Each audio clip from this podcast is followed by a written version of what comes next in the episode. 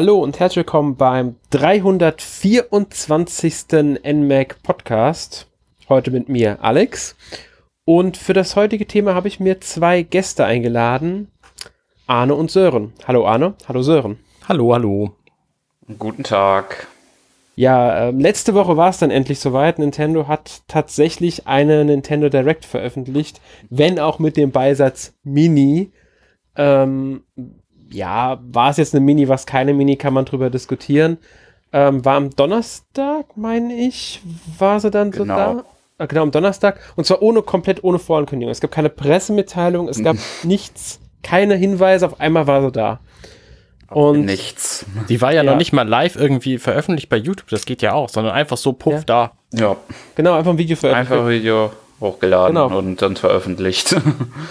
kein Livestream, kein gar nichts. Vielleicht deswegen auch als Mini bezeichnet, weil es eben keine, kein direkter Livestream war, weil keiner vor der Kamera rumspringt, ähm, wie es normalerweise bei vielen, bei den normalen Directs der Fall ist, sondern nur ein Off-Sprecher da war. Vielleicht haben sie deswegen den Mini-Ansatz hinten dran gesetzt, damit man nicht jetzt erwartet, das ist wieder so eine typische Direct, wobei ich auch die Laufzeit von, wie lang ging sie? Knappe halbe Stunde? 30 Minuten, ja. Ja. Ähm, fand ich jetzt für eine Direct vollkommen in Ordnung. Es sind ja. einige größere nicht unbedingt. Es gab schon kürzere, die als normale Direct durchgegangen sind. Ähm, und es wird auch einiges, wie ich finde, vorgestellt. Deshalb würde ich auch sagen, lassen wir uns gar nicht so lange Zeit, sondern fangen direkt mit dem ersten Spiel an. Ich glaube, das müsste auch in der Direct das erste Spiel gewesen sein. Also wir werden die Spiele jetzt nicht in der Reihenfolge der Direct hier durchsprechen, äh, nur so als Hinweis. Aber ähm, tatsächlich mit unserem ersten Spiel ist die Direct auch eingestiegen und man natürlich auch noch sagen könnte dann, dass die äh, Daten ja vielleicht nicht ganz 100 Pro sind wegen dem Einspieler da noch und dem Hinweis der aktuellen Lage mit dem Coronavirus. Genau, also wenn jetzt ein, das hat Nintendo auch darauf hingewiesen, wenn jetzt ein Release-Datum bekannt gegeben wird, kann es trotzdem sein, dass das Spiel nochmal verschiebt, weil es zu Herstellungsproblemen kommt, weil die Entwicklung nicht rechtzeitig fertiggestellt werden kann. Hat man ja kürzlich schon erlebt, Anfang März sollte ja eigentlich die Outer Worlds erscheinen, wurde dann ähm, kommt, verschoben auf unbestimmtes Datum, weil schlichtweg das Entwicklerstudio, das die Portierung für die Switch anpasst, nicht mehr arbeiten konnte wegen den Zuständen, also wegen dem ganzen Sache, Situation in China. Mhm. Das wäre ja total wünschenswert, ehrlich gesagt, wenn da ein paar Daten sich verschieben, weil am 29.05. erscheinen ja jetzt irgendwie so geplante acht, neun Spiele. Ähm, ja, es sind, glaube ich, insgesamt ähm, am 29.05. sind es, glaube ich, vier, aber am 27.05. kommt noch eins raus und also es ist ein bisschen arg viel. Im Mai habe ich das Gefühl. So allgemein hat sich die Direct, und deswegen könnte auch dieser Mini-Ansatz passen, zum Großteil auf das restliche erste Halbjahr konzentriert. Ich glaube, nur ein einziges Spiel, das angekündigt ist, hat ein Datum im zweiten Halbjahr bekommen. Es gab ein paar Sachen, die auch noch gar kein Datum haben, darf man auch nicht vergessen dabei. Aber wenn sie ein Datum haben, dann so normalerweise im April oder im Mai. Ja. Das ist auch auffällig gewesen. Ja, das stimmt. Ähm, aber gut, kommen wir jetzt mal wirklich zum ersten Spiel und das ist äh, Xenoblade Chronicles Definitive Edition. War ja im Vorfeld bereits angekündigt, dass das Spiel kommen wird. Äh, wir haben ja intern auch schon drüber geredet gehabt, dass da das Datum jetzt irgendwann eigentlich bald kommen müsste, weil wir haben es auch so mit April, Mai gerechnet, ehrlich gesagt. Ähm, weil es einfach logisch wäre als Datum. Und ähm, tatsächlich am 29.05. das ist nämlich eins dieser Spiele, um die es da ähm, geht mit diesem Datum, kommt dieses Spiel, was ja nicht unbedingt ein kleines Spiel ist, äh, mhm. ist dann nicht ganz zehn Jahre nach dem Erstveröffentlichungstermin. Ich glaube, das Erstveröffentlichung müsste am 10. Juni 2010 gewesen sein. Also ein bisschen knapp vor dem ähm, ursprünglichen Ersterscheinungstermin ist es dann. Ich muss ja jetzt sagen, ich habe mit Xenoblade ehrlich gesagt sehr wenig Erfahrung bislang. Ich hatte den zweiten Teil hier eine Weile lang liegen, habe ihn dann aber verkauft, ohne ihn überhaupt auszupacken ähm, weil ich mir dachte, ach nee, es ist ja so ein ewig langes Rollenspiel und ich weiß nicht, ob ich das tatsächlich brauche. Aber bei diesem Spiel wurde jetzt auch eine Limited Special Power Edition angekündigt und da bin ich einfach äh, ziemlich ähm, süchtig nach und deswegen habe ich die erstmal vorbestellt. Was ist das für ein Spiel und warum sollte man das spielen? Wisst ihr das? Äh, ja, ich kann es dir sagen. Also ich habe es gespielt auf der Wii damals und es ist äh, da tatsächlich eins meiner Lieblingsspiele auf der Wii gewesen. Es ist einfach ein, wie ich finde, ein großartiges Rollenspiel mit einer richtig, richtig guten Geschichte und auch einem tollen Kampfsystem, einer tollen Welt einfach schon. Und ähm, die, das, die ganz was um die Welt drum gestrickt haben, diese ganze, ja, fast schon Mythologie da mit den, mit den Titanen, auch was ja auch im zweiten Teil vor, äh, aufkommt, ähm, ist einfach, hat mich aber total fasziniert damals. Das war einfach so ein richtig, richtig gutes Rollenspiel damals, das, ähm, ich will nicht sagen, neue Wege beschritten hat, aber sich total auch frisch irgendwie angefühlt hat, was halt auch der Welt zu verdanken hat und den Charakteren. Deswegen, also ich finde ähm, ja, ich freue mich auch riesig über dieses Remaster, einfach weil ich es wieder spielen kann und dann auch noch in schöner, weil man muss sagen, wie heutzutage viele Spiele schon auf der Visa es im Vergleich auch zu PS3 und so sehr pixelig aus. äh, muss man einfach so sagen. Ähm, und deswegen finde ich auch, das Remaster ist mehr als verdient, zehn Jahre danach. Zum zehnten Jubiläum perfekte Entscheidung. Und man kriegt halt dieses Spiel jetzt in der wahrscheinlich besten Version. Es gab ja nochmal eine Neuauflage für New 3DS. Ich glaube, die hat sich nicht so gut verkauft, weil man muss auch sagen, so viele Leute hatten jetzt New 3DS auch nicht. Ähm, nur für dieses Spiel, das ich extra gekauft dann. Ähm, Deswegen finde ich es auch richtig, dass sie jetzt den Teil nochmal ähm, remastern zum Jubiläum. Sie haben auch ein paar Anpassungen vorgenommen, habe ich jetzt mitbekommen. Und zwar nicht nur die Grafik, die deutlich aufgehübscht wurde, wie man ja sieht, wenn man sich das Spiel mal anguckt. Der letzte Trailer hat mich da wieder so, buh, das haben die aus dem Spiel rausgeholt. Weil es wird ja nicht als Remake, sondern wirklich so als eher das ist kein Remaster, aber auch noch kein Remake scheinbar. Also es steht irgendwo das so ein Spiel, das wieder dazwischen steht. Sie machen mehr als bei einem typischen Remaster, aber sie machen noch kein Remake draus. Und ähm, er sieht richtig schick aus dafür, dass es halt oft von der Wii kommt. Außerdem gibt es wohl auch Gameplay-Anpassungen, Kampfsystem und sowas gibt es wohl ein paar Anpassungen, die jetzt das Spiel nochmal komfortabler gestalten sollen. Ja, bin ich mal gespannt, was das genau am Ende bedeutet. Du hast gesagt, das Spiel ist äh, frisch gewesen vor zehn Jahren. Sollte man es denn heutzutage immer noch spielen? Ja, ich denke schon. Allein wegen der Geschichte und äh, wird es auch heute noch ein Erlebnis sein. Ähm, es wird ein paar Elemente geben, die nicht, sich nicht mehr ganz so frisch anfühlen. Also ähm, es gab auch ein paar Elemente, die mich damals schon gestört haben, zum Beispiel mit Nebenmissionen zum Teil, weil äh, das waren manchmal sehr generische Aufgaben, ähm, bei denen man einfach nur Sachen sammeln musste. Und ich erinnere mich auch an eine Aufgabe, die war wirklich so, sammelt so und so viele von dem Gegenstand oder irgendwie sowas aber die Gegenstände sind so selten gedroppt bei den Gegnern, du hast, bist so schwer rangekommen. Wenn du aber in der Story weitergespielt hast, über einen bestimmten Punkt hinaus, den man natürlich nicht unbedingt wusste, konnte es bei den que Nebenquests passieren, dass man die nicht mehr erfüllen konnte, dass die im Grunde weggefallen sind, weil schlichtweg der Punkt erreicht war, an dem das zu erfüllen war, weil man einen Questgeber nicht mehr erreichen konnte dann, weil man halt einfach in der Story zu weit war und nicht mehr zu dem zurück konnte oder so.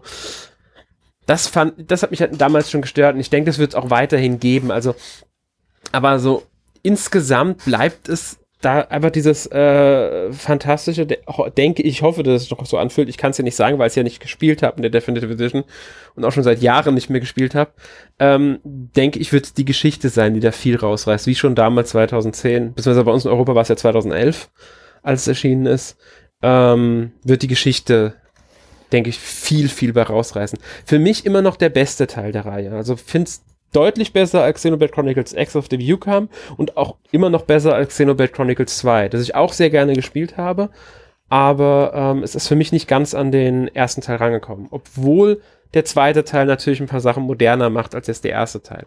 Und da könnte es auch sein, dass da ein paar Gameplay-Verbesserungen reinspielen, dass das dadurch, dadurch wieder diese, diese alten Sachen, die jetzt nicht mehr zeitgemäß wären, dass die jetzt verbessert wurden. Okay. aber das kann man natürlich jetzt noch nicht sagen, bevor man es nicht gespielt hat. Ähm, was es ja auch noch neu, ganz neu ist, ist der Epilog, den sie da hinzugefügt haben. Der trägt den Titel Die verbundene Zukunft. Das spielt dann wie ein Epilog so mal sollte nach der Hauptgeschichte wohl. Und ähm, erzählt wohl noch eine zusätzliche Geschichte, so, so, so einen Abschluss und weiter. Und ich bin mal gespannt, wie umfangreich der wird. Äh, traue den Entwicklern da aber durchaus zu, dass die da ähm, nochmal eine ordentliche Spielzeit mit draufpacken. Ja. Also bekommen auch die Leute, die das Spiel schon kennen, da was Neues geboten. Da würde mich halt jetzt interessieren, kann man den Epilog nur spielen, wenn man das Spiel durchgespielt hat? Oder bekommt man tatsächlich die Möglichkeit, im Hauptmenü den Epilog einzeln auszuwählen für alle, die das Spiel schon kennen und den Epilog als erstes spielen wollen? Man kann den Epilog tatsächlich beginnen, wenn man das Hauptspiel schon durch, äh, äh also noch nicht durch hat. Also kann man direkt den Epilog beginnen. Das habe hab ich gelesen, ja. Okay, gut. Das, das ist nämlich das, was mich interessiert hatte. Das ist nämlich so eine interessante Sache, weil das kann ja dann auch nochmal für einige vielleicht eine Kaufentscheidung sein, vielleicht nicht direkt zum Release, sondern wenn es ein bisschen günstiger zu haben ist, einfach so nach dem Motto, ich habe es damals gespielt, aber ich will diesen Epilog jetzt spielen können und dann muss ich das Spiel nicht nochmal neu durchspielen, nochmal komplett durchspielen. Finde ich eine schöne Sache. Ich werde sowieso ähm, mir äh, komplett nochmal spielen wollen, weil da freue ich mich auch schon drauf. Also, ja. Ich meine, Sören, hattest du es damals gespielt? Äh, nee, ich hatte nur ähm, das äh, Xenoblade X für die Wii U gespielt mhm. äh, und war da nicht wirklich von überzeugt von dem Spiel, aber ich würde, wollte jetzt auf jeden Fall das jetzt, die Definitive Edition von dem ersten auf jeden Fall mir nochmal anschauen und mal sehen, wie die ist. Also es lohnt sich. Es ist ein, ist ein ganz anderes Spiel. Ähm, mm. In Xenoblade Chronicles X hattest du diesen Charaktereditor, hast einen Charakter erstellt. Du warst glaub, auch stumm als Charakter. Hier in dem Spiel spielst du halt wirklich einen vorgegebenen Charakter, so wie im zweiten Teil. Der, also, der Teil erinnert mehr an den zweiten Teil von der Art, wie er erzählt wird auch. Der erste Teil hat so ein bisschen mehr sich wie ein, auch ein bisschen wie ein MMO angefühlt in manchen Punkten der Exa. Was auch, glaube ich, der, der Hintergrundgedanke dabei war. Ähm, und das ist bei dem Teil jetzt nicht der Fall. Deswegen, also ähm, ähm, Xenoblade Chronicles ist ein, eigentlich ein klassisches JRPG, mit, das auf Story setzt, das vorgegebene Charaktere auch hat und so weiter. Also von daher denke ich, wenn dir der zweite Teil gefallen hat, könntest du auch an dem hier gefallen finden. Gut. Ähm, ich würde sagen, so viel zu diesem Spiel.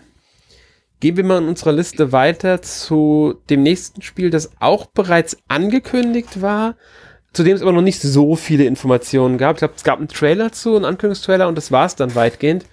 Ähm, kommt eigentlich, also kommt von ähm, Square Enix. Ich glaube, Nintendo arbeitet als Publisher mit dran. Äh, Bravely Default 2. Genau. Ähm, ja, weil nicht, sagt euch die Reihe überhaupt irgendwas? Na klar, das müsste der dritte Teil sein, oder? Nach Bravely Default und Bravely Second ist Bravely Default 2 natürlich der dritte Teil. Ganz genau. Das, so absolut natürlich ist es der dritte Teil. also es ist halt, äh, diese Logik dahinter ist ganz einfach. Bravely Default war halt dieses, also auf dem 3DS erschienen ist das Jahr ähm, 2012, 2013 irgendwie so in dem Dreh. Ähm, ja, JRPG für ein 3DS und äh, das war recht erfolgreich, sage ich mal, und recht beliebt. Und deswegen haben sie geschlossen, okay, wir machen einen zweiten Teil. Das haben sie dann halt Bravely Second genannt, weil es hat ja auch die Charaktere wieder genutzt, die man aus dem Vorgänger kannte. Das ist eine direkte Fortsetzung gewesen. Und für das neue Spiel entfernen sie sich davon. Es sind nicht mehr die bekannten Charaktere. Es scheint wohl auch nicht mehr dieselbe Welt zu sein. Also scheint wirklich mehr so wie bei den typischen, wie Dragon Quest oder Final Fantasy, da sind die Teile ja auch nicht unbedingt, gehören auch nicht unbedingt zusammen, ähm, sondern sind getrennt voneinander.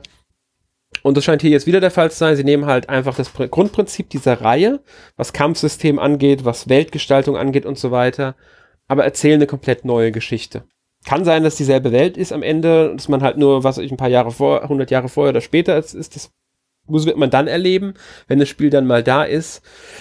Ähm, aber ist halt jetzt im Grunde ein wirklich neuer Teil und keine direkte Fortsetzung zu einem der beiden Vorgänger vom 3DS. Das heißt, man kann diesen Teil dann auch spielen, ohne die anderen beiden Teile zu kennen, was bei Bravely Second ein bisschen schwierig war, weil man halt so die Beziehung der Charaktere nicht 100% äh, drauf hatte, weil viel auch darauf eingegangen wurde, was im Vorgänger passiert ist. Mhm, okay. Ja. Und das denke ich mal, also deswegen nehmen sie auch diesen Titel, weil es soll mehr sich auch an Bravely Default als an Bravely Second erinnern und ja. Die Entwickler haben ja auch ähm, an Octopus Traveler damit mitgearbeitet, was ja auch für die Switch erschienen ist. Das Rollenspiel. Mhm. Also, ja. Und ähm, ja, es gibt eine Demo bereits zu Bravely Default im ähm, eShop. Das ist ähnlich wie bei damals Bravely Default, Bravely Second und Octopath Traveler äh, eine Demo, die ausgekoppelt ist. Also sie hat nichts mit dem Hauptspiel zu tun. Das, was man dort spielt, ist nicht im eigentlichen Spiel enthalten. Ähm, wobei bei Octopus Traveler war es der Fall. Da war das, war das ein Prolog von einem der Charaktere, von zwei Charakteren konntest du einen Prolog spielen, den du dann auch im Hauptspiel drin hattest. Aber bei den Bravely-Spielen war es immer eine eigenständige Demo, die quasi extra dafür zusammengestellt wurde und ähm, vermitteln soll, was das Spiel denn so ist. Wie funktioniert das Kampfsystem? Wie funktioniert die Erzählweise? Wie sind die Charaktere? Also in der Demo hat man auch schon alle vier Charaktere, die, die äh, zusammenarbeiten in der ganzen Story da. Und ähm, Man kriegt halt dann auch äh, die Hauptquest, man hat, glaube ich, zwei Nebenquests kriegt man. Also ich habe zumindest zwei Nebenquests bisher bekommen in der Demo. Und man kann halt die Stadt erkunden, man kann die Stadt verlassen und der Wüste unterwegs sein, Kämpfe und so. Sie weisen extra darauf hin, dass in der Demo der Schwierigkeitsgrad ein bisschen höher ist, als er normalerweise im Spiel sein wird, damit man halt das volle System auch ein bisschen auskosten kann, ähm, weil das halt dann wohl im Endgame und so mit dem Bravely, mit dem Brave und Default-System, was ja die Möglichkeit äh, gibt, dass man entweder bis zu vier Attacken ähm, halt pro Runde bringt, weil es ja ein rundenbasiertes Kampfsystem. Und wenn man halt dann sagt, ich mache das, dann hat man aber Minus, dann muss man halt auch mal äh, eine Runde aussetzen, wenn man zu viele Aktionen gebracht hat. Das ist halt so eine taktische Element, in dieses Kampfsystem einbringt.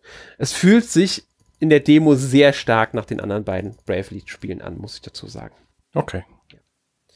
Ähm, gefällt mir wieder sehr gut, muss ich sagen. Grafisch haben sie es sehr schön auf die Switch gebracht.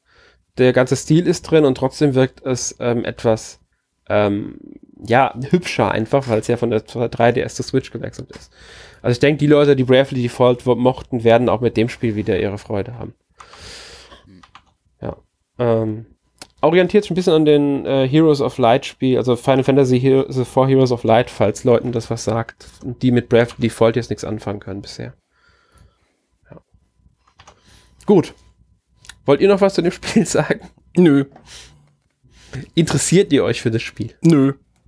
Also nee, Sören? nicht wirklich. Es ist, glaube ich, nicht mein Genre. Und ich habe zwar Octopath Traveler tatsächlich gekauft, aber noch nicht begonnen. Also ich habe die Demo gespielt, die erste Demo von, von Octopath, die es gab, und fand das ganz gut so.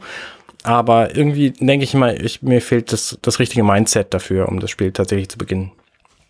Und bei, verstehen. bei Bravely Default ist es wahrscheinlich auch so. Also deswegen, nee, bislang nicht. Ja, vielleicht sieht es bei mir sogar so ähnlich aus. Also ich habe mal mit ähm, Octopath Traveler auch angefangen. Aber ich glaube, vielleicht sollte ich das erstmal halt fertig spielen, bis ich dann, wenn mit Bravely Default anfange. Kann ich verstehen. Also ich habe halt beide Bravely-Teile gespielt und freue mich deswegen jetzt halt auch schon auf den zweiten Teil, also auf Bravely Default 2, den dritten Teil ja eigentlich. Ja. Aber ich kann es verstehen, auch weil es wahrscheinlich wieder ein sehr umfangreiches Spiel, denke ich, von der Spielzeit wird. Wobei die anderen Teile waren jetzt auch nicht die Mörder-JRPGs. Kommt immer drauf an, wie man die halt spielt. Ja. Gut. Dann kommen wir, glaube ich, zu den Spielen, die zumindest zum Teil eher was für dich sind, Arne. Ja, und Wenn zwar tatsächlich alle guten Spiele von 2K kommen am 29.05. raus, nämlich Bioshock Infinite. Ja, Und aber paar die. Bioshock Collection sollte man vielleicht erwähnen, weil es kommt nicht Bioshock 1, 2 und Infinite raus für die Switch. In einem Set halt als Collection, wie es ja schon auf PS4, Xbox One und für den PC auch erschienen ist. Genau. Und Bioshock, wie wir alle wissen, ist eine sehr, sehr, sehr gute Reihe. Die ersten beiden Spiele sind nicht ganz mein Genre, die sind mir ein bisschen zu gruselig und zu eklig. Aber Bioshock Infinite fand ich einfach absolut fantastisch, weil die Freiheit, die diese Wolkenwelt so verspricht, ähm, die Geschichte, die da erzählt wird, ähm, mit, der, mit der tragischen Idee, dass quasi niemand Recht hat in so einem Krieg, ähm, finde ich einfach fantastisch. Die ganze, ganze Art der Darstellung ist großartig. Es gab Elizabeth als, ähm, als äh, Companion-Figur, die nicht komplett bescheuert war und zwischendurch auch mal sinnvolle Dinge gemacht hat, was man bis dahin in Spielen wenig kannte, ehrlich gesagt. Und es ist halt ein sehr linearer Shooter. Und ähm, ich freue mich, weil da natürlich auch diverse, diverse Boni jetzt in dieser Collection drin sind, die es natürlich auch gab für, für die Bioshock-Spiele. Also der zweite Teil hat ein, ein Add-on und die, die Bioshock Infinite hat auch ein Add-on, wo man dann quasi die Verknüpfung zwischen den Bioshock-Spielen alle macht. Ähm, super, das wird auf jeden Fall angeschafft. Freue ich mich sehr drauf. Sören, wie sieht's bei dir aus? Bioshock ein Thema für dich? Eher weniger, das war es noch nie und ich glaube, das wird es auch jetzt nicht so sein, aber schön für die, auf jeden Fall, die sich da freuen, dass es kommt. aber meins ist es nicht so. Also, ich persönlich muss sagen, ich habe ähm, Bioshock gespielt. Den ersten Teil ein bisschen, den zweiten Teil gar nicht. Am meisten tatsächlich Infinite, aber auch den habe ich nicht beendet. Ich habe ihn nie selbst besessen, muss ich dazu sagen. Ja. So, mittlerweile besitze ich ihn für den PC. Aber ich bin noch nicht dazu gekommen, nachzuholen. Ähm, ich glaube, für die PS4 habe ich es jetzt sogar auch, weil es bei PS Plus letztens die Collection dabei war.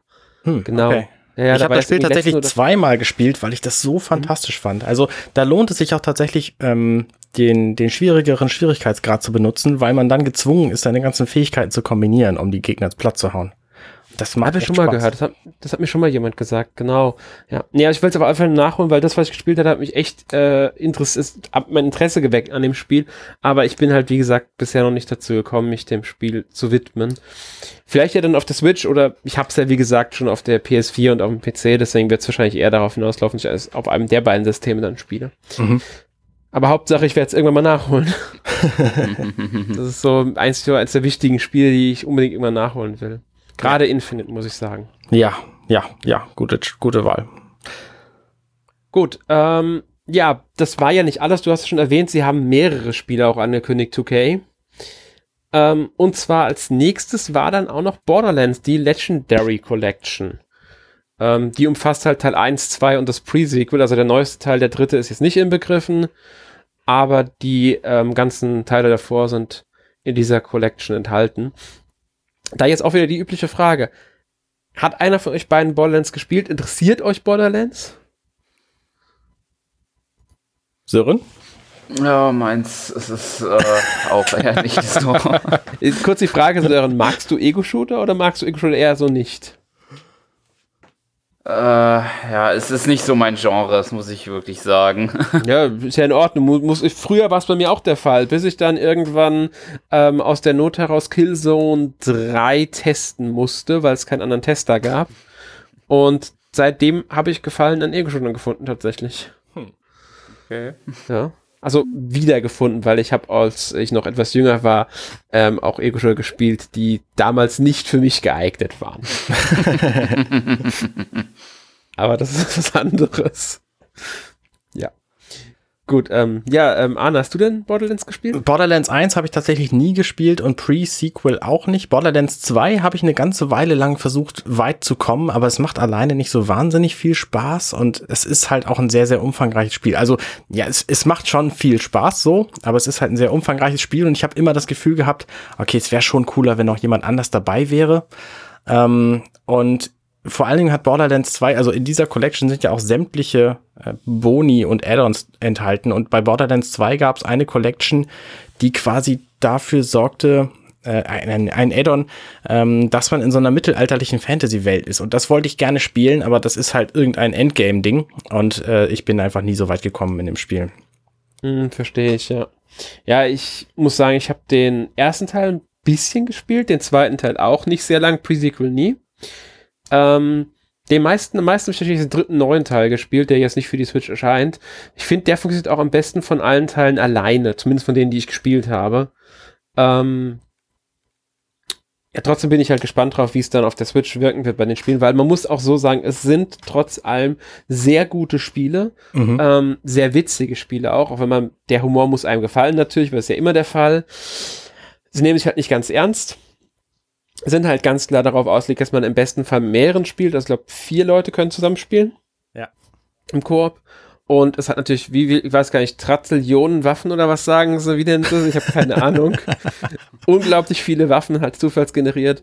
Äh, sehr lustige Charaktere, die man spielen kann, die gleich auch die Charakterklasse halt darstellen und sich eigentlich auch recht gut ergänzen. Wenn man halt ein, ähm, mit vier Leuten spielt und jeder spielt eine Charakterklasse, dann ergänzen die sich auch eigentlich recht gut man muss halt so sagen, der zweite Teil ist natürlich ein Ticken besser als der erste Teil, was einfach auch daran liegt, dass er halt da auch in der Umgebung ein bisschen abwechslungsreicher wurden und halt schon die Erfahrung vom ersten Teil einfach hatten.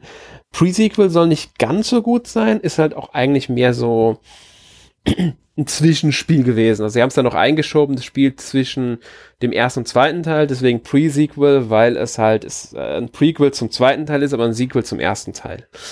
Kam halt erst nach äh, dem zweiten Teil raus. Mhm und war halt basiert auf der Engine vom zweiten Teil, war aber kein, zu groß für einen einfachen DLC oder sowas, deswegen haben sie halt ein eigenes Spiel draus gemacht am Ende. Und ja, dann hat es ja auch noch mal eine Weile gedauert, bis der dritte Teil kam. Aber wie, tolles Spiel, äh, so ein bisschen Endzeit-Stimmung halt auch dabei. Ähm, für Leute, die Shooter mögen, besonders die Koop-Shooter mögen, ist es definitiv ein Blick wert, denke ich. Also wenn Bioshock nicht kommen würde, würde ich mich definitiv darauf freuen. Äh, so ist natürlich Bioshock einfach mein primärer Fokus. Ja, kann ich auch verstehen. Meiner liegt halt an dem Tag auf äh, Xenoblade, aber es ist halt das Problem mit dem einen Tag, an dem alle Spiele kommen. Ja, Naja, vor allen Dingen, es sind ja Collections, ne? Das heißt, da sind irgendwie äh, von, von 2K Games kommen irgendwie schon sieben Spiele raus mit Add-ons und dann kommt noch Xenoblade. Also, das ist schon echt viel zu spielen. Ja, genau, das ist übel und das ist alles auch noch so relativ lang und so. Von daher, ja. Ja, und wenn wir schon sagen, sieben Spiele von äh, 2K Games, da fehlt ja noch eins dann, weil wir haben bisher sechs Spiele. Und zwar die XCOM 2 Collection. Ach stimmt, dann sind es ja acht. Nee, es ist, es ist eine, gilt, als Collection, aber äh, es ist halt nur XCOM 2, soweit ich verstanden habe. Der erste Teil ist ein, okay. weil ähm, sie nennen es halt klar XCOM 2 Collection. Ich denke mal deshalb, weil ähm, dieses die, äh, dieser DLC, der damals zu XCOM 2 erschienen ist, der ja auch Standalone erschienen ist. War of the Chosen war das. Mm. Der ist Standalone erschienen im Einzelhandel, weil es ein bisschen sehr groß war als Erweiterung, heißt aber einfach nur XCOM 2 War of the Chosen. Also es ist nicht XCOM 1, das noch dabei wäre. Okay. Das meint ich jetzt damit, dass es nur ein Spiel ist. Also es ist im Grunde XCOM 2, XCOM 2 War of the Chosen, was fast schon ein eigenes Spiel ist. Deswegen könnte man da schon von reden, dass es 1,5 Spiele sind und noch vier DLCs, die mit dabei sind. In einem Paket halt. Genau, also sowas wie ein Add-on halt, ein recht umfangreiches Add-on. Das, das, ja. Ähm, Strategiespiel? Naja, weniger, eigentlich Taktik eher, würde ich sagen, oder? Wie, wie bezeichnet man das Genre von XCOM? Bin mir jetzt nicht ganz sicher, wie ich es bezeichnen soll. Also Strategie, Taktik, ähm, ich würde sagen, das ist so, so, so, ein ganz klassisches Mario und Rabbits. Ja, genau. Mario und Rabbits basiert sogar auf dem Spielprinzip von XCOM, theoretisch. Ganz, das ist ein guter, gut, guter Einwurf, genau. Es erinnert vom Spielprinzip ein bisschen an ähm, Mario Rabbits. Mario Rabbits hat genauer gesagt an XCOM und solchen Spielen orientiert.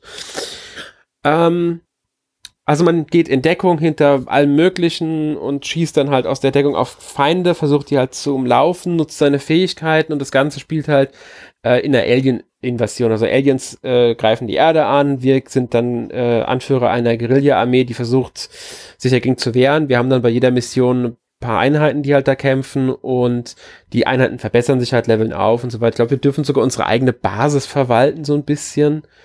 Ähm, was halt noch so ein bisschen Strategie, Rollenspielelemente mit reinbaut.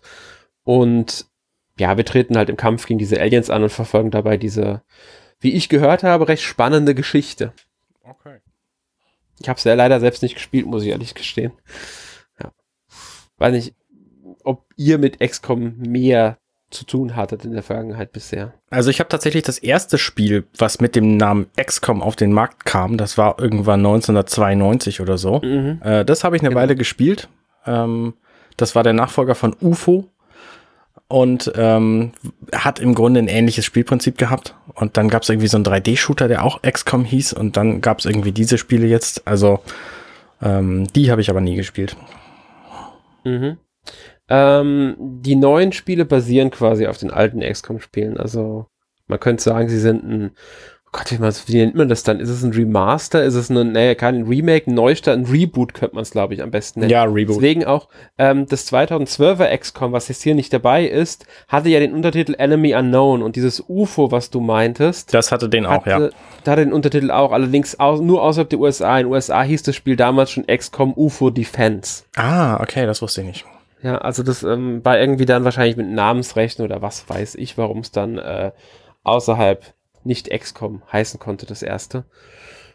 Und da gab es dann auch ein paar Teile, aber ich glaube, das äh, ist dann von 94 bis, glaube Anfang 2001, glaube ich, der letzte Teil erschienen, der ähm, da von aus dieser klassischen XCOM-Reihe, da gab es aber auch verschiedene Genres, also nicht nur dieses XCOM-Prinzip, was man kunstlich kennt, ich glaube auch ein Third-Person-Shooter damals noch, ich glaube, letztes Spiel war sogar ein Third-Person-Shooter, haben sie ja dann auch wieder aufgegriffen, sie haben ja nach XCOM ähm, Enemy Unknown auch äh, The Bureau veröffentlicht, was ja auch ein Third-Person-Shooter in der Reihe ist.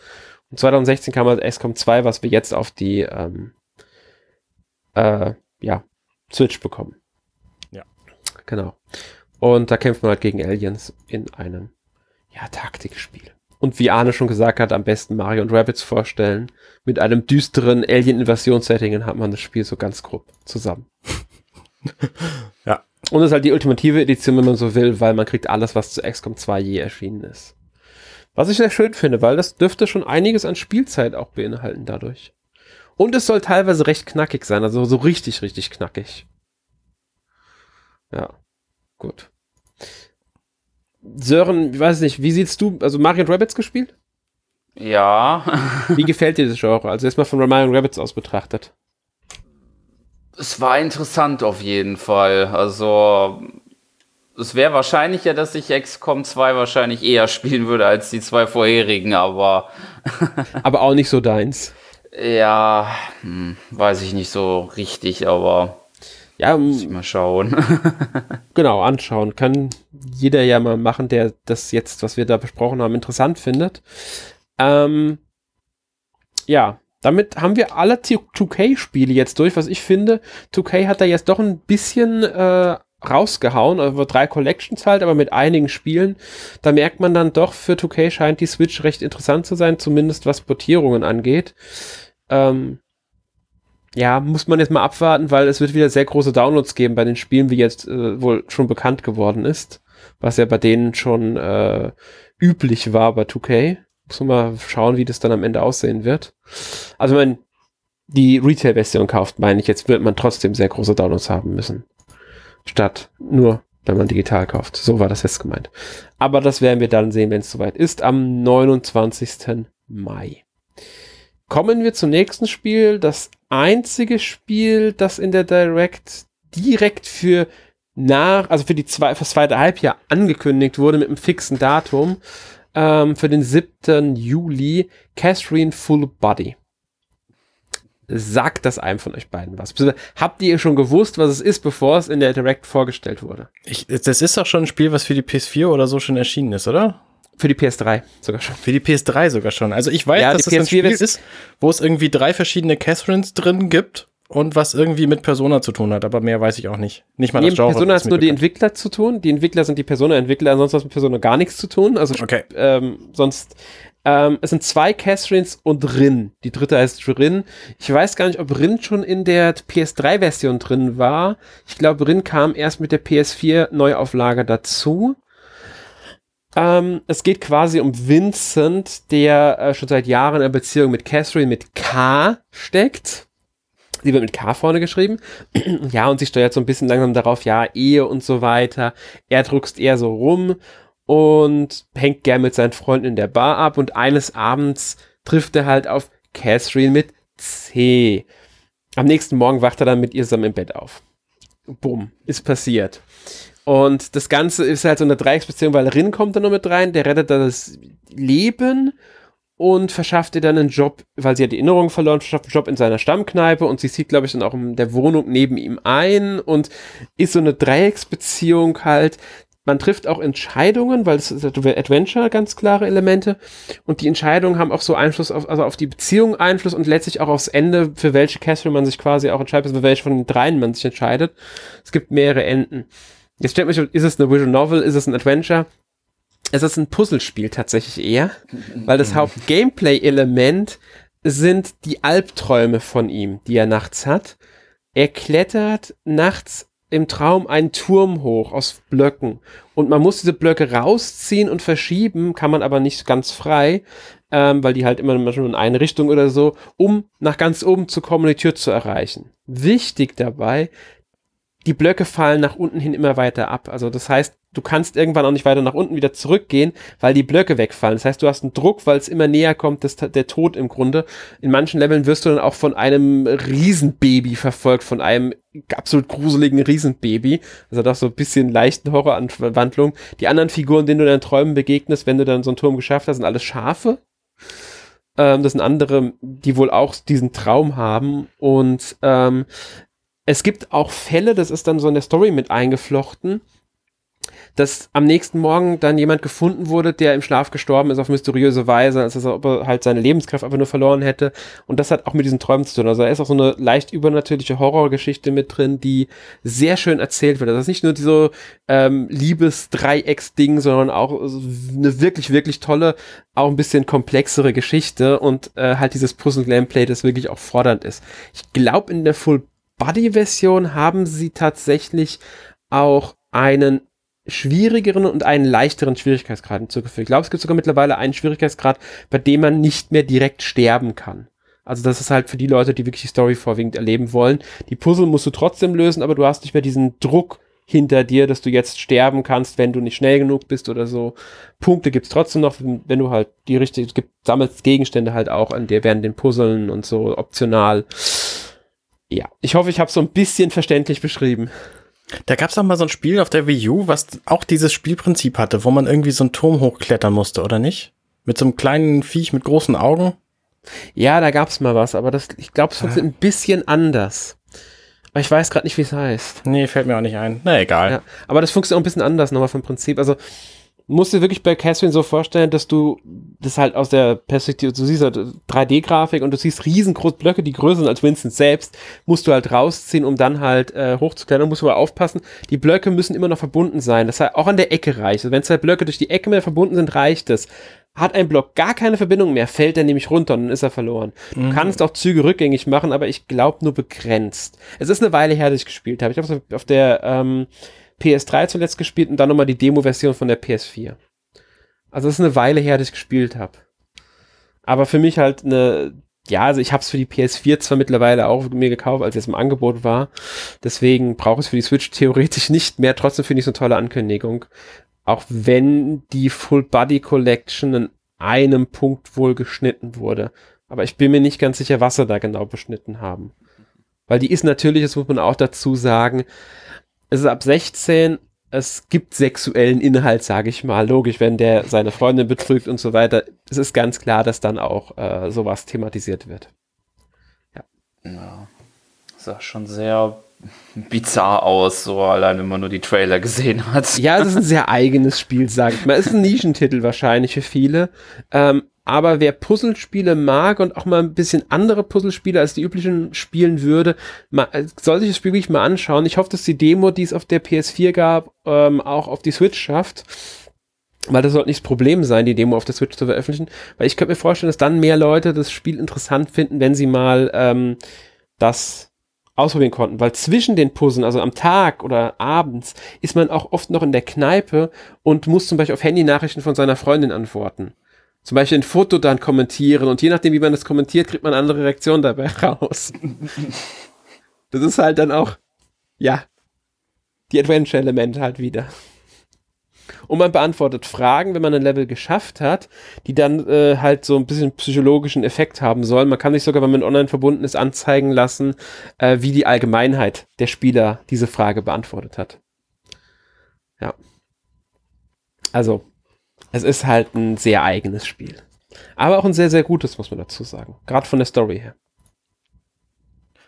Okay. Gut, so viel dazu.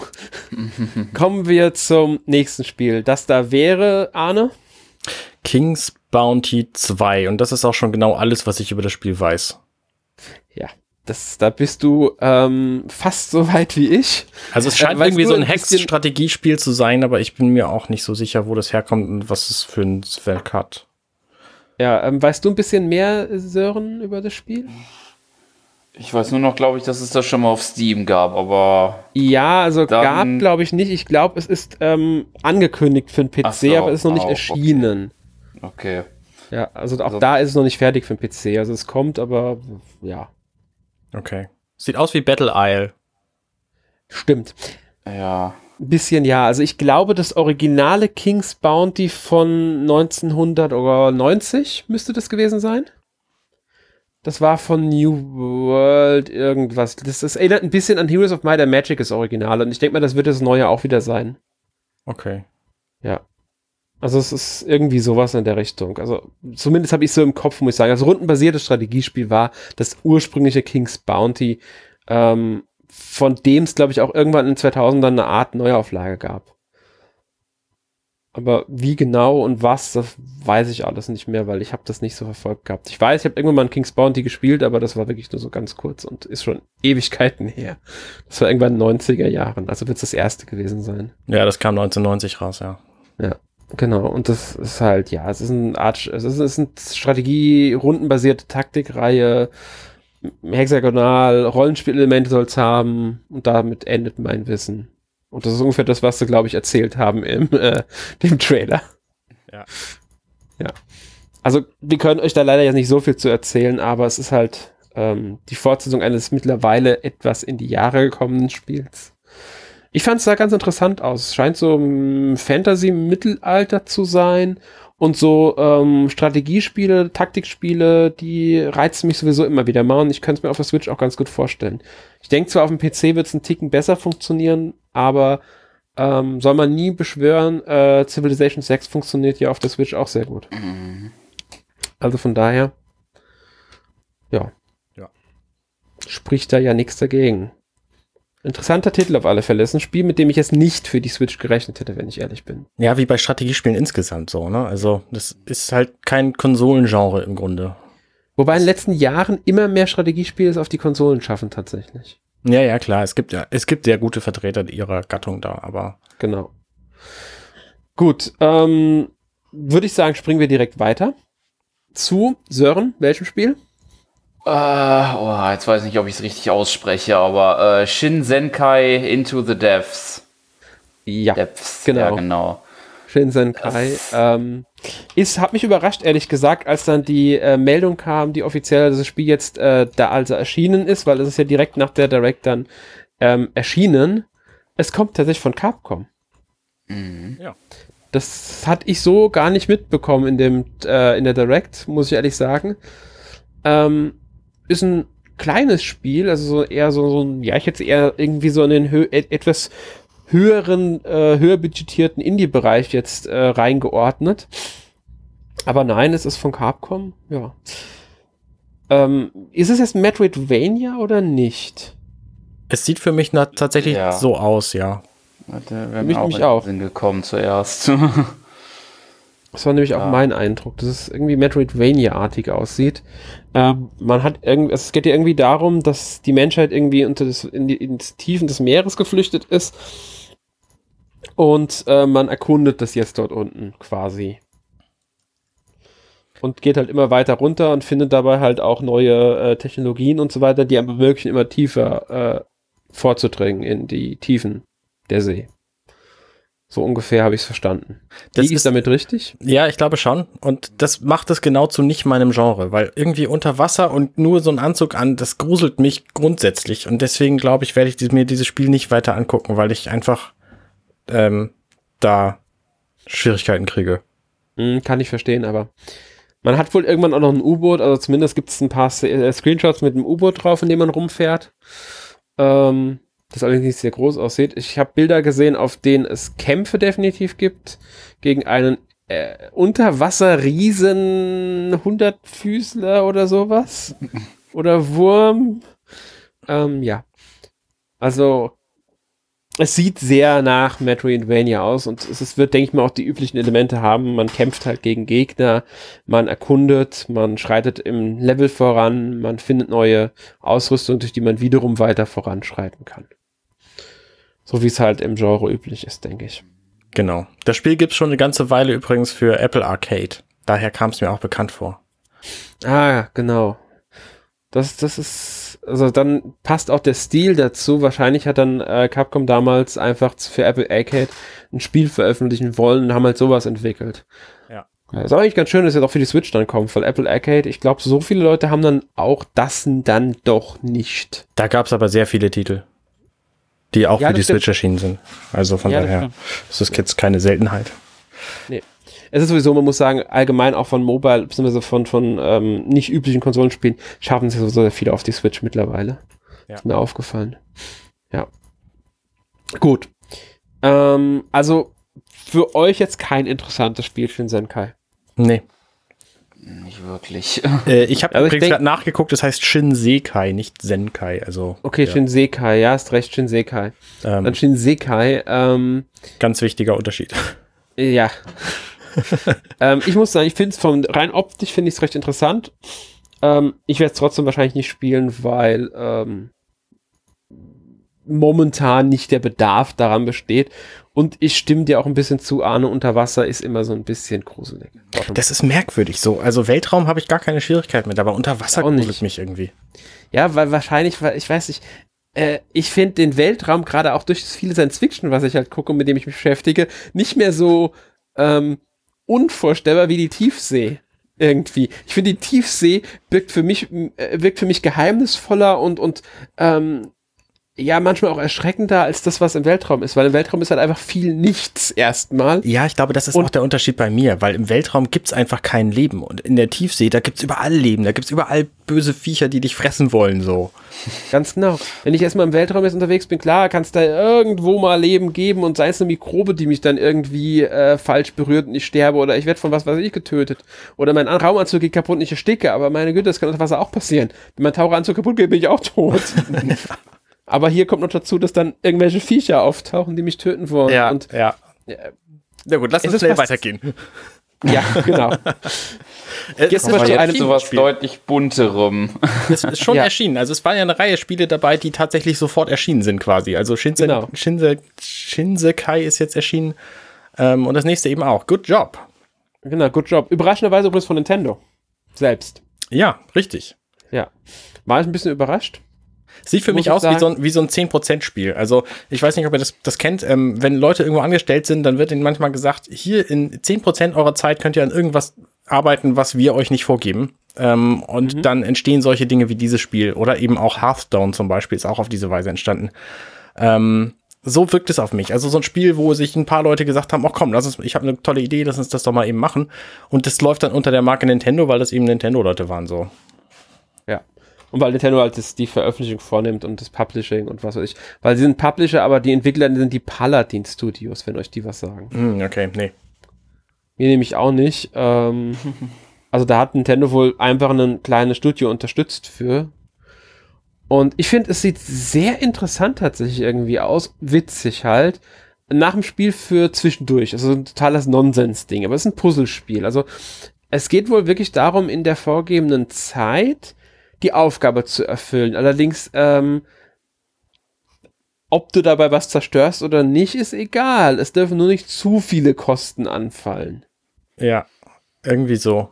Das finde ich halt echt interessant so als Prinzip, weil ähm, ja, irgendwie hat es was Witziges an sich. Auch weil jede Figur einfach nur so eine schwarze Mannequin ist.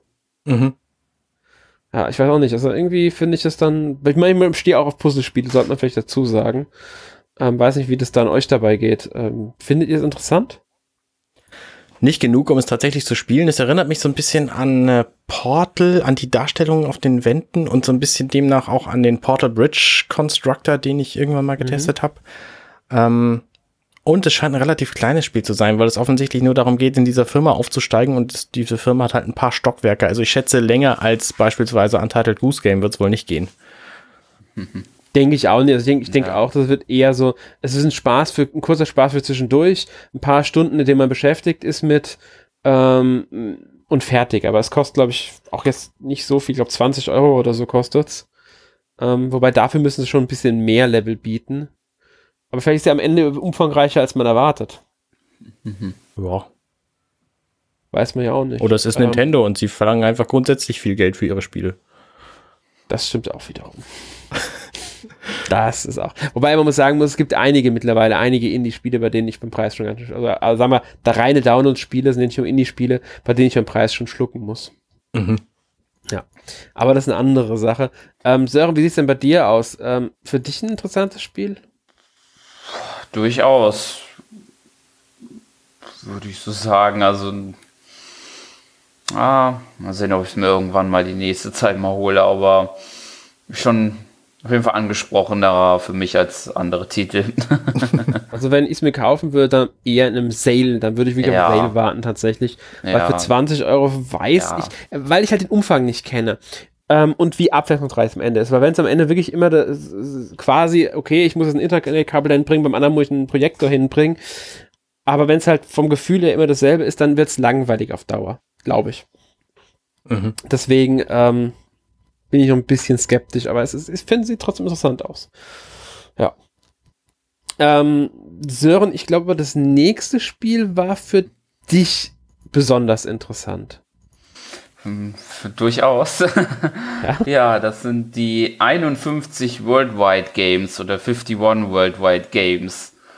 Ähm, ja, man könnte jetzt denken, was sind das für Spiele? Das sind hauptsächlich äh, Kartenspiele, Brettspiele und allgemein noch solche größeren, ja, kann man das Spiele bezeichnen, Sportarten, je nachdem wie Bowling und Billard. Und was ich da besonders äh, gut, oder beziehungsweise warum ich das so besonders finde, ist, weil ich das weiß, dass es ja schon auf dem DS gab. Da hießen, hießen sie die 42 Spiele-Klassiker. Mhm. Tatsächlich fand ich das Spiel sehr, äh, hat mich da sehr viele Stunden beschäftigt, auch wenn es nur simple Brettspiele waren. mhm. Ja, genau, das 42 Spiele-Klassiker kam mir da bei einigen sehr gut an sogar. Mhm. Ähm, und das heißt, das ist halt im Grunde quasi eine Art Fortsetzung davon. Ähm, nur mit halt neun Spielen mehr. Ich finde die Zahl neun ein bisschen seltsam, warum gerade neun mehr, aber okay. ähm, sind, sind jetzt, Sie sagen ja Brettspiele, ähm, klar, man kann auch äh, Billard als Brettspiel spielen, gibt es tatsächlich so Mini-Billard-Dinger und so, ähm, genauso wie dieses Fußball und so, das sieht man ja sogar, dass es auf diesem, ähm, oder das Boxen, das auf diesen Spielzeug, Spielbrett-Dingern basiert die es da ja zu kaufen gibt. Deswegen finde ich es gerade, das macht es für mich so reizvoll, weil es halt wirklich alles diesen Brettspiel oder Spielzeug zumindest Charakter hat. Ja, tatsächlich hat uns Alexander das Internet gerade verlassen und wir wissen nicht, wie schnell wir es wieder hinkriegen. Deswegen ähm, machen wir jetzt einfach ohne ihn weiter. Also, ich finde bei diesem, ähm, äh, bei dieser Spielesammlung interessant, dass das so eine eigenartige Kombination ist. Du hast gesagt, auf dem DS gab es das auch schon mal, Sören. Ähm, genau war da auch diese, diese Kombination von, von echten Spielen wie Bowling und Kartenspielen und Brettspielen und so? Ja, das war da auch schon. Da gab es Kartenspiele wie Poker, wie ähm, boah, selbst einfaches Mau Mau. Dann gab es halt Brettspiele wie Vier gewinnt äh, und halt auch Bowling und Billard. Eine okay, bunte witzig. Mischung.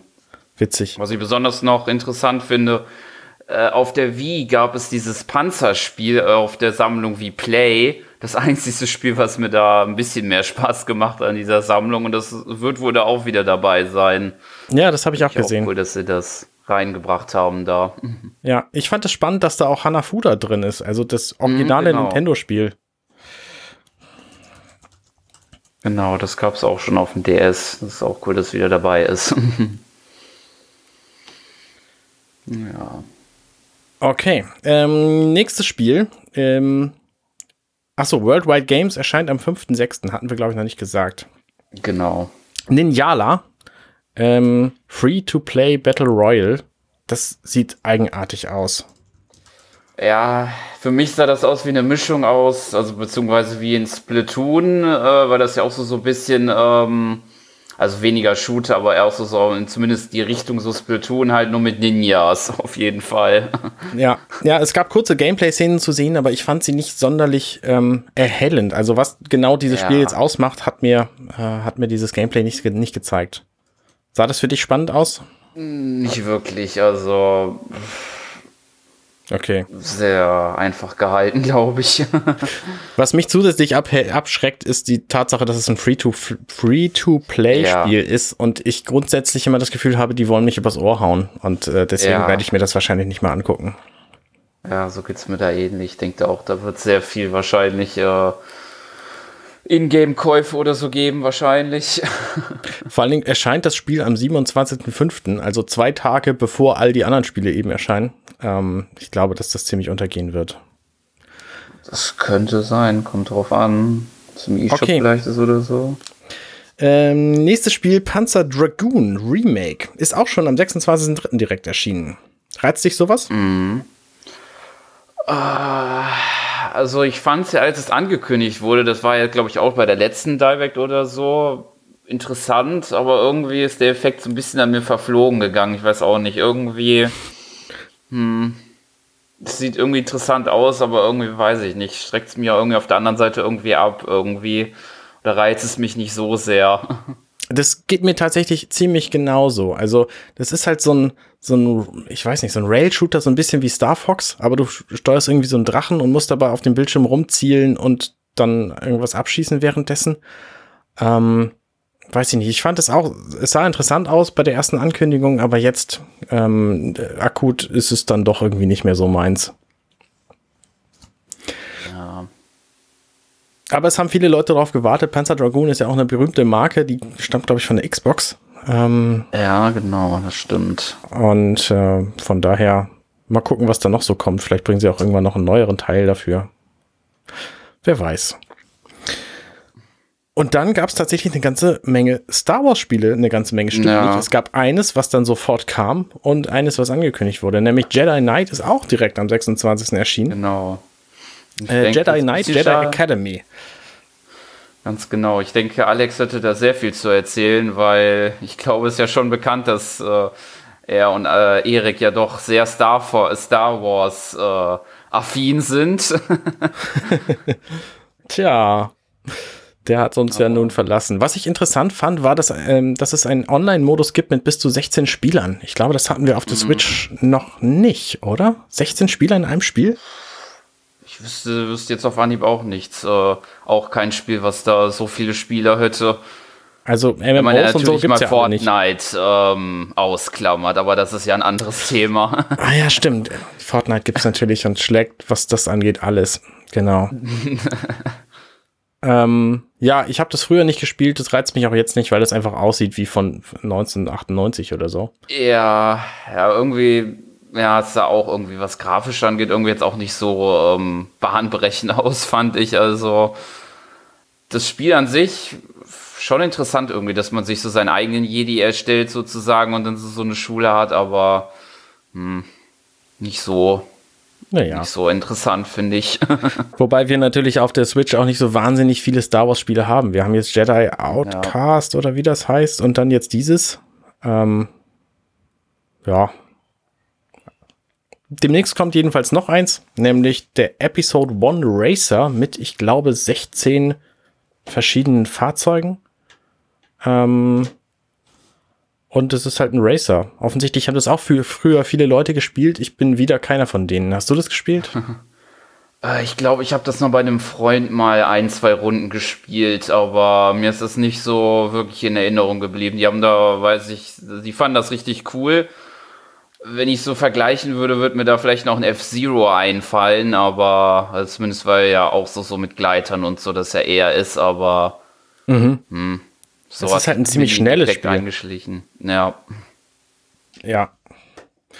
Naja, also die haben noch nicht mal Gameplay gezeigt von Episode 1 Racer und kein Datum genannt. Wir Ja. wissen also gar nicht, wann es kommt. Irgendwann wird es uns schon einholen. Genau. Und dann gab es eine ganze Reihe von Nintendo-Updates. Ich, ähm, wir, wir müssen uns, glaube ich, ein bisschen sputen. Deswegen erwähne Ja. ich die kurz alle und dann können wir noch mal drauf eingehen, was uns davon interessiert. Animal Crossing New Horizons hat ein saisonales Update für den Anfang des April bekommen. Ähm, da gibt es nämlich ein Oster-Update und das läuft vom 1. bis zum 14. April. Dann gibt's Ring Fit Adventure, das hat jetzt einen neuen Musikmodus bekommen mit 17 Songs aus Nintendo-Spielen. Äh, Super Smash Bros. Ultimate hat eine Ankündigung, eine Ankündigung des nächsten Kämpfers bekommen, die im Juni äh, veröffentlicht wird. Nämlich äh, wird es eine aus ARMS sein. Äh, Im gleichen Zuge wird ARMS kostenlos spielbar sein. Jetzt gerade ähm, bis zum 6.4. einschließlich. Ähm, und zwar nur für Online-Abonnenten. Weil das hat ja nicht so viel, nicht so viel Publicity gekriegt und nicht so viel ähm, Ja. Wellen geschlagen, wie Nintendo das gerne gehabt hätte. Vielleicht kommt da noch mehr, man weiß es nicht. Ich fand die Marke interessant, aber das Spiel hat sich dann ja offensichtlich nicht so bewährt. Ähm, Pokémon Schwert und Schild, da wurden neue Details für den Erweiterungspass genannt, aber ich weiß ehrlich gesagt nicht, was da neu ist. Und Marvel Ultimate Alliance 3 hat einen neuen DLC bekommen, in dem erstaunlich oft für diese Woche das Wort Doom drin vorkam, wo jetzt gerade kürzlich ein Spiel namens Doom erschienen ist, auf das alle irgendwie scharf sind. Ähm, was, dich, was hat dich denn von diesen Nintendo-Updates am meisten interessiert? Gute Frage. Also Animal Crossing natürlich ganz klar. Aber gut, Ja. da werden wir noch weitere mehr reden. Es geht ja hauptsächlich darum um Ostern, weil es ja, ja sehr bald. Ja, und ansonsten Ring Fit Adventure, das hatte ich zwar nicht. Es gab mal eine Zeit lang, wo ich es mal ja, beschaffen wollte, aber da habe ich es dann, da war es nicht mehr wirklich vorrätig. Dass es jetzt halt Nintendo Soundtracks gibt, unter anderem aus Splatoon, Mario Odyssey und äh, Breath of the Wild, ist interessant. Fand ich auch tatsächlich spannend, das Spiel. Ich würde es mir auch immer noch kaufen, aber es war mir mit 80 Euro einfach zu teuer und jetzt kostet es aktuell ja, irgendwie 200 oder was. Nee, nee, das soll im Juni, soll das wohl wiederkommen. Oh, mal gucken, ob das passiert. Ja, genau. Ja, und ansonsten, also mit Arms, ich habe es gespielt, also mal angespielt, aber mich hat das nicht wirklich überzeugt und irgendwie, also mich hat dieses Gameplay mehr angestrengt, als äh, dass ich das äh, unterhaltsam fand. Und ich glaube, dass sie es jetzt mit Smash halt versuchen wollen, glaube ich, ist eher der Weg, um dann noch halt Publicity zu bekommen. Äh, ja, und Pokémon, äh, ich glaube, das ist ja in diesem DLC, wo es dann zwei neue Inseln jeweils gibt, die man bereisen kann, aber hm. also ja. ich habe halt das normale Pokémon nur einmal durchgespielt und mich reizt auch jetzt nicht der Grund, jetzt auch noch die DLCs zu kaufen. Ja, das ist offensichtlich auch bei Pokémon-Fans ist es nicht so wahnsinnig gut angekommen, dieses Pokémon Schwert und Schild. Ähm, ich selber habe die Schild-Version und habe irgendwie den dritten Dungeon gesehen oder so, also den, den dritten dritten Kampf, die dritte Arena. Äh, und das reizt mich überhaupt nicht weiter zu spielen. Das ist einfach mhm. unfassbar öde und ich habe halt nicht so Lust, irgendwie Pokémon zu sammeln, ewig lange, um dann irgendwie die gegeneinander kämpfen zu lassen und mir zu merken, wer gegen wen dann am besten kämpft. So, ist nicht so mein Genre. Ähm, ja, dann gab es noch ein Zusammenfassungsvideo von allen Spielen, die da in Zukunft so kommen, aber viele von denen auch ohne Datum. Trials of Mana ein Spiel namens Fuser, The Elder Scrolls Blades. Das ist ja auch schon lange angekündigt für die Switch. Das gibt ja. schon, schon ewig für Smartphones und für PS4 vielleicht auch, bin ich mir nicht so sicher. Ähm, Warhammer 40.000 Mechanicus, ein, ein Strategiespiel.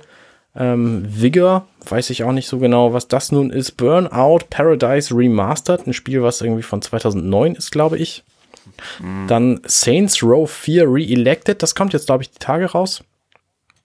Ähm, The Legend of Heroes Trails of Cold Steel 3, Mr. Driller Drill Land und Minecraft Dungeons. Ähm, hat sich davon irgendwas mehr als nix? Höchstens vielleicht noch Minecraft Dungeons, aber das ist halt auch schon über ein Jahr, glaube ich, äh, angekündigt und weiß nicht, ob das irgendwann jetzt bald kommen wird, aber an sich finde ich das System ganz interessant, aber okay. sonst mh, mm, eher weniger der Rest. Also ich fand halt äh, Skyrim ziemlich gut und würde mir Elder Scrolls Blades auf jeden Fall nochmal angucken, zumal das auch tatsächlich wieder so ein Free-to-Play-Spiel ist, was mich reizt. Also offensichtlich bin ich da sehr zerrissen, was das Thema angeht. Okay. Ähm, Trials of Mana soll ganz gut sein. Das ist ja so ein Rollenspiel, was irgendwie ewig lange äh, Japan exklusiv war, dann in der Remaster, also in der, in der, das ist jetzt die Remastered-Version und es gab es aber auch irgendwie in der in der Mana Collection vor einem halben Jahr oder so für die Switch schon. In der, in der alten Version. Ähm, ansonsten reizt mich da auch nicht so wahnsinnig viel von. Ich freue mich, dass es mit Burnout Paradise Remastered tatsächlich mal ein echte Autospiel gibt, was irgendwie mit Geld bezahlt wird. Also es gibt ja Asphalt 9, aber das ist auch wieder so ein Free-to-Play-Spiel, was mich nicht so wahnsinnig reizt. Mhm. Ja. Also ich würde seine Fans finden. Ja. Ähm, gut, ähm, Fazit. Was fandst du denn am spannendsten von dieser Nintendo Direct Mini? Ja, also ganz klar, ich hatte es ja vorhin schon kurz erwähnt, die Worldwide Games aufgrund der Kindheit, die mhm. ich da hatte mit dem auf dem DS und ansonsten definitiv auch Xenoblade Chronicles, die Definitive Edition, die möchte ich unbedingt dann spielen und nachholen und ja, auf die freue ich mich da am meisten. Und die fand ich als Highlights der Direct, meine persönlichen. Okay. Ähm, mein Highlight ist, ist wahrscheinlich vorhin schon äh, rübergekommen, war auf jeden mhm. Fall Bioshock Infinite. Die anderen Bioshocks werde ich mir dann natürlich auch angucken, weil das gibt es ja nur im, im Pack. Aber gerade Bioshock Infinite ist so ein tolles Spiel. Von 2013 zwar, aber äh, trotzdem eines der besten, eine der besten Geschichten, die in einem, in einem Spiel erzielt wurden, meiner Meinung nach, was so linear ist wie dieses hier. Ähm, genau. Und äh, für Alex müssen wir nun zusammenfassen. Er hat uns das dankenswerterweise aufgeschrieben. Ähm, er freut sich am meisten auf Bravely Default 2 und auf Xenoblade Chronicles die, wie hieß das? Definitive Edition? Ja, Definitive Edition. Genau. Ähm, was hast du denn letzte Woche gespielt? Abgesehen von, wie heißt auch dieses Spiel mit den kleinen Tieren auf der Insel? Ah, ich hab's vergessen. da werden ja, wir nächste Woche genau drüber reden. So, deswegen reden wir da jetzt nicht drüber. Genau. Genau, und deswegen kann ich so eigentlich recht, recht schnell machen. Letzte Woche hatten wir im Podcast Snack World die Schatzjagd Gold, äh, das kunterbunte, humorvolle Dungeon Crawler, äh, ja, Action, Roguelike, Dungeon Crawler, was man immer, immer wie man es auch immer nennen möchte. Und da habe ich ein, zwei Kapitel weitergespielt. Okay. Ich habe tatsächlich angefangen äh, in der Season 20 von Diablo 3. Ähm, Seasons sind, da gibt's immer irgendwelche anderen ähm, Eigenschaften in diesem Spiel und ähm, das hat mich halt wieder gereizt, das zu spielen. Abgesehen davon ist es halt ein Spiel, was man nett über Internet mit Freunden spielen kann. Da muss man sich zwar eine Audio-Kommunikation anderweitig suchen, also wir haben jetzt irgendwie FaceTime benutzt, aber ansonsten macht das halt sehr viel Spaß über Internet mit, mit einem Freund und äh, deswegen habe ich Diablo 3 gespielt. Und Alex hat uns aufgeschrieben, er hat Doom Eternal gespielt, wahrscheinlich auf der PS4, Bravely mhm. Default 2 die Demo und Saints Row 4. Ähm, mehr wissen wir da aber auch nicht zu. so, und damit äh, machen wir dann auch gleich mal Feierabend. Das nächste Mal, also in der nächsten Woche, kommt ähm, die Folge Nummer 325 und zwar zu Animal Crossing New Horizons. Ähm, da gibt's viel zu erzählen. Wer ist denn dabei? Ich glaube, ich bin nicht dabei. Bist du dabei? Äh, ich glaube ja. Ich guck mal eben in die Liste, das hätte ich ja mal vorbereiten können, habe ich aber nicht gemacht. ähm, in der Liste steht. Oh, ich bin auch dabei. Wir beide sind ja. dabei und Emil ist dabei. Sehr gut. Dann ähm, hören ja, wir uns auf jeden Fall wieder. Ja. In der nächsten Folge, wo wir dann genügend über Animal Crossing reden. Ich freue mich schon drauf. Äh, Sören, du wahrscheinlich auch. Genau. Ja. also, liebe Leute, bis zum nächsten Mal. Schönen Dank fürs Zuhören und äh, tut uns leid, dass Alexander, äh, Gott hab ihn selig, jetzt leider das Internet nicht mehr, nicht mehr zusammengekriegt hat in dieser Folge. Ähm, den hört ihr bestimmt irgendwann wieder. Bis zum nächsten Mal. Ciao, ciao. Definitiv. Tschüss.